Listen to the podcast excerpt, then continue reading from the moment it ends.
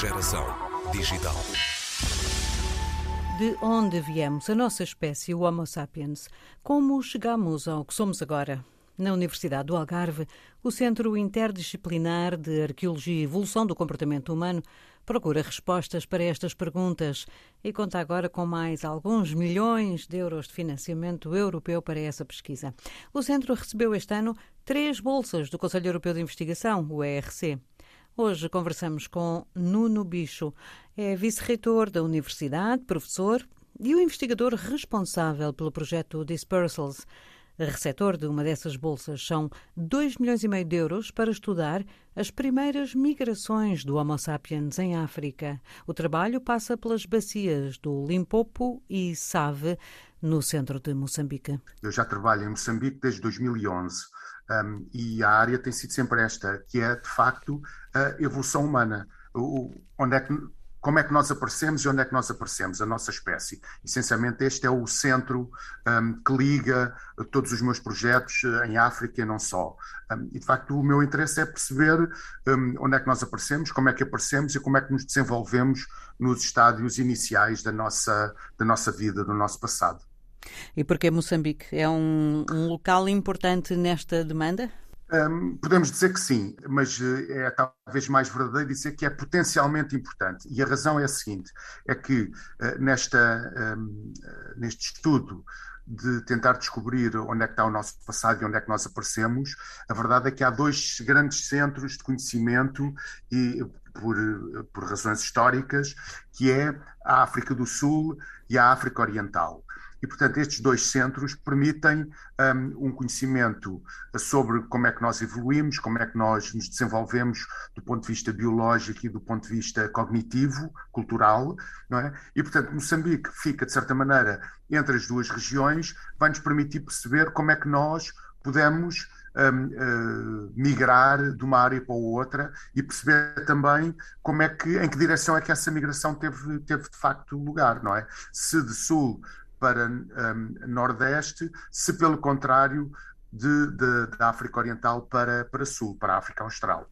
E, portanto, Moçambique está ali no meio e, e é importante do ponto de vista eh, geográfico porque é um caminho natural, digamos assim, por causa do, do Great Rift um, que, uh, que chega ao norte de Moçambique e que, portanto, é, digamos assim, uma passagem fácil para a zona austral do continente. Já sem falar, naturalmente, nas margens do Índico, que serão áreas relativamente fáceis do ponto de vista de acessibilidade humana. Professora, a primeira vez que ouvi falar da importância de Moçambique nesta hum, pesquisa, nesta área de investigação, tentar saber de onde é que uh, vimos e, e, e, que caminhos é que seguimos para, para chegar onde estamos agora, foi quando a professora Sana Carvalho começou a trabalhar na Gorongosa. De alguma maneira o trabalho dela e das, da equipa dela se relaciona com o seu? Ah, com certeza uh, que se relaciona. Aliás, pertencemos um, em parte ao mesmo, ao mesmo centro, ao ICAREB, não é? Um, mas a verdade eu, eu, comecei eu comecei mais cedo do que a, do que a Susana a trabalhar em Moçambique. Uh, as problemáticas são em parte parecidas, mas a Susana está à procura de elementos mais antigos ainda na nossa, na nossa evolução. Ela não está tão preocupada com a nossa espécie, com o Homo sapiens, está mais preocupada exatamente com aquilo que nos antecedeu. E, portanto, de certa maneira, podemos dizer que os dois trabalhos se complementam um ao outro.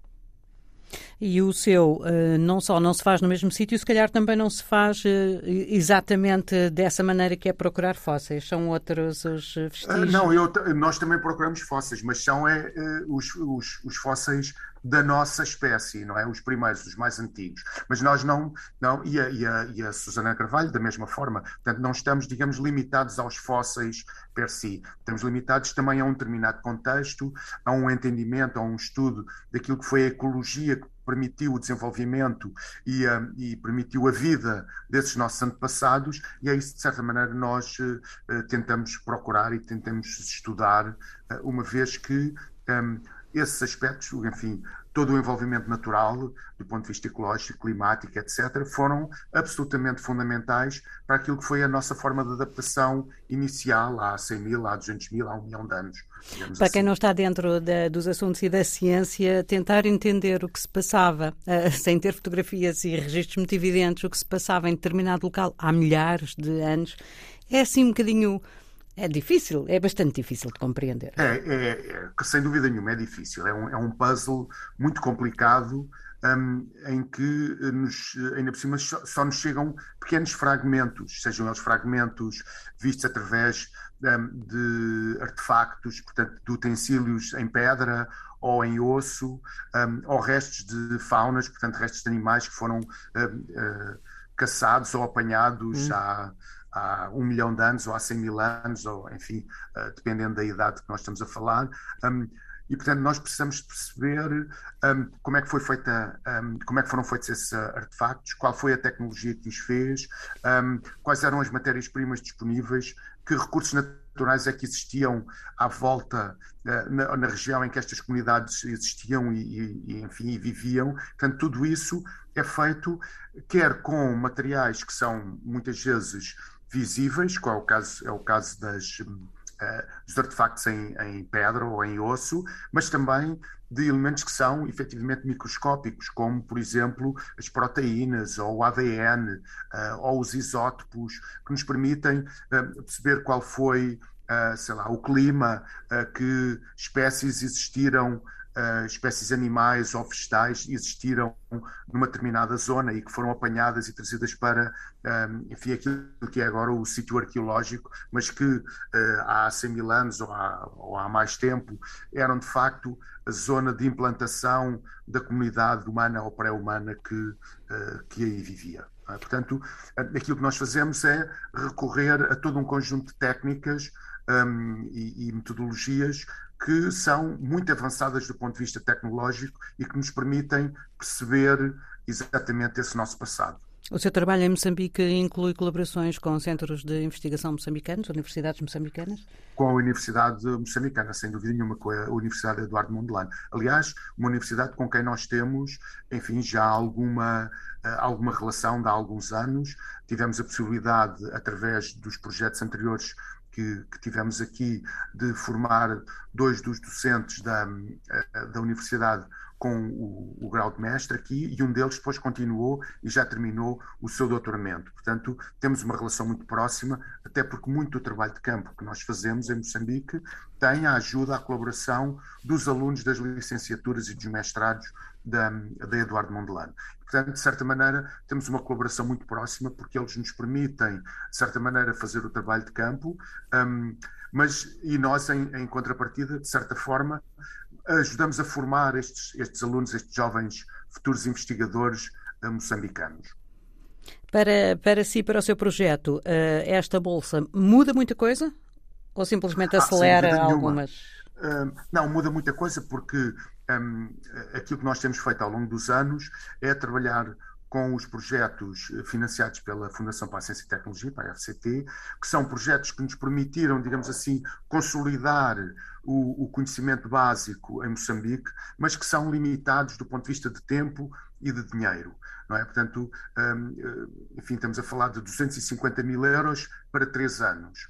Este projeto, neste momento, tem 2 milhões e meio de euros para 5 anos e, portanto, estamos a falar mais do que 10 vezes maior eh, em termos de capacidade. Ora, isso vai nos permitir fazer, por um lado, trabalhar numa, uh, num, num contínuo de tempo mais longo e, portanto, isso permite-nos pensar de outra maneira do ponto de vista estrutural, mas, por outro lado, ter uma estrutura de recursos humanos e de, e de tecnologias que não tínhamos antes, não é? naturalmente. E isso vai, um, como é que eu ia dizer, projetar completamente, de forma diferente, um, a capacidade científica da equipa. E, e, quanto ao, ao facto de, do seu centro de investigação, o Centro Interdisciplinar de Arqueologia e Evolução do Comportamento Humano, eh, ter, estar a receber este ano não, não uma, não apenas a sua, mas três bolsas do Conselho Europeu de Investigação, e estou, para além, imagino, de motivo de orgulho, é uma pequena revolução no centro? Ah, sim, sem dúvida nenhuma. Um, mas eu devo dizer que o, o centro, portanto, foi criado recentemente, foi criado em 2014, submeteu-se à avaliação da, da FCT e começou com excelente. Éramos um centro muito pequenino, com 10 pessoas, um, e, uh, enfim, criámos uma estrutura e, e, optámos por ter uma determinada estratégia para esses primeiros quatro anos de financiamento. Na segunda fase do financiamento, portanto, a começar em, em 2019, submetemos um projeto ambicioso e criámos, do ponto de vista estratégico, a ideia de ir exatamente à procura deste financiamento europeu.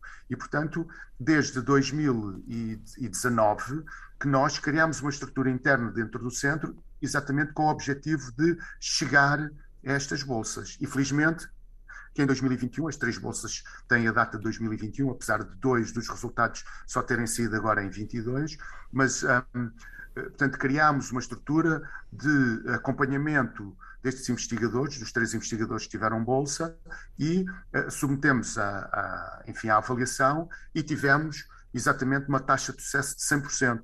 Um, submetemos três, três propostas e ganhamos as três propostas.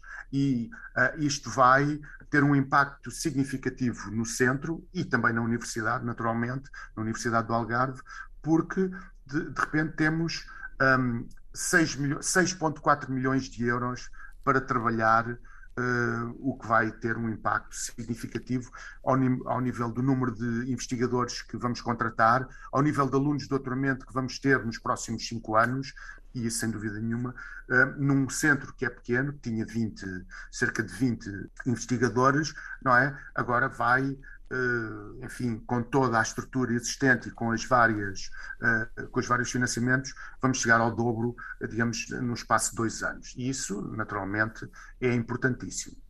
Portanto, não basta fazer excelente investigação, é preciso uh, encarar estas candidaturas como se houvesse mesmo uma ciência da candidatura também. Sem dúvida nenhuma, sem dúvida nenhuma, sim. Uh, e então estas precisam de facto de uma estrutura, de um pensamento e de uma atenção um, que é absolutamente estratégica do ponto de vista da construção das, eh, das eh, propostas e depois do acompanhamento uh, pós-submissão, porque todas elas incluíram, por exemplo, entrevistas e as entrevistas têm que ser muito bem preparadas, literalmente ao segundo, para que os resultados apareçam. E isso foi exatamente o que o centro fez. Nuno Bicho, cientista português, professor na Universidade do Algarve, responsável pelo projeto que procura as origens da espécie humana em Moçambique.